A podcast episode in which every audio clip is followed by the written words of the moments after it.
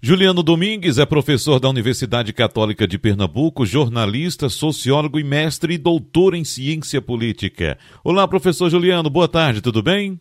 Boa tarde, Wagner, a você, a Felipe e a quem nos acompanha. Professor Juliano, começou hoje, dia 31 de agosto, e vai até o dia 16 de setembro, o prazo para os partidos realizarem suas convenções e definirem seus candidatos a prefeito e a vereador. Esse, praticamente, também acaba sendo o prazo para o fim das especulações e das articulações, porque depois das convenções, professor, o eleitorado passa a conhecer de fato quem está na disputa. O que esperar dessas convenções e eleições em meio a essa pandemia do novo coronavírus, hein, professor Juliano?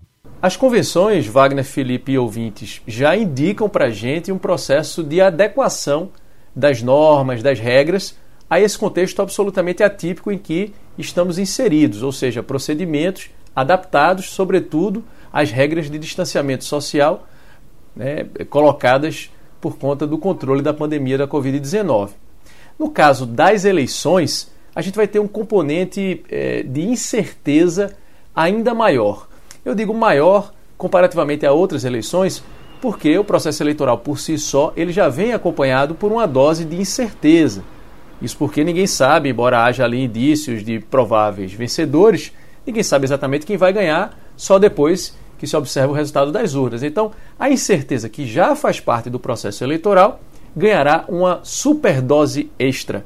Isso porque a gente tem pela primeira vez um processo eleitoral no ambiente de pandemia, como estamos inserido, inseridos agora. Ou seja, não, não há paralelo na história, é, muito menos na história recente, de um processo eleitoral nas circunstâncias em que nos encontramos agora. Daí a situação de incerteza.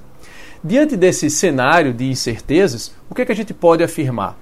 Que a gente provavelmente vai ter uma eleição com processo de digitalização eleitoral mais intensificado em função das circunstâncias.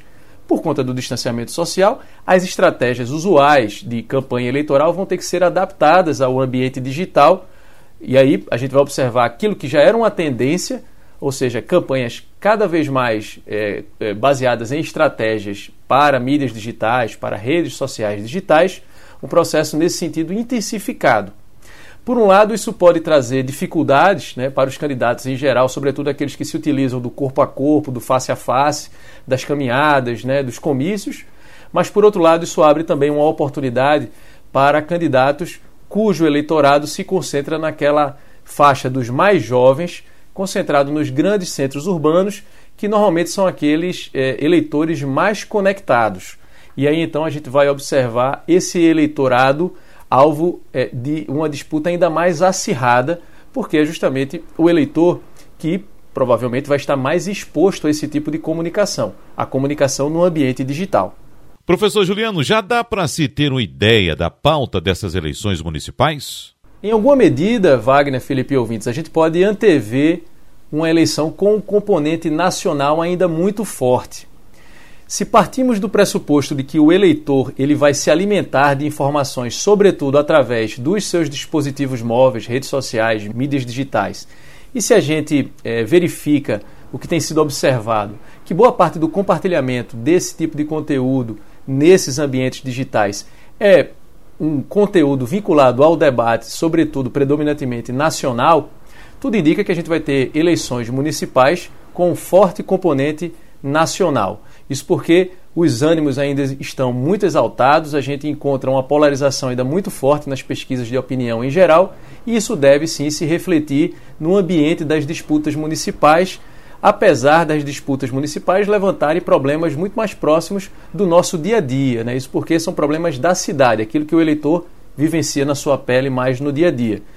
Porém, com essa perspectiva de uma eleição super digital, né, muito mais mediada pelos dispositivos digitais, aí esse debate deve ser é, muito contaminado pelo tipo de conteúdo que predominantemente é compartilhado nesses ambientes. Com relação à pauta, muito provavelmente a gente vai observar aquelas pautas que são as pautas clássicas, digamos assim, de períodos eleitorais, né? saúde, educação, mas a gente vai observar provavelmente uma ênfase muito grande em relação a questões relacionadas à saúde, por conta justamente da pandemia, e questões relacionadas ao grande tema desigualdade social. Isso porque os dados mostram o quanto a pandemia escancarou as nossas desigualdades das mais diversas.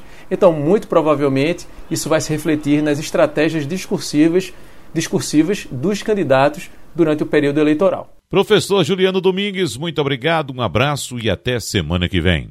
Eu é que agradeço, Wagner, Felipe, ouvintes. Uma boa semana para todo mundo e até a próxima.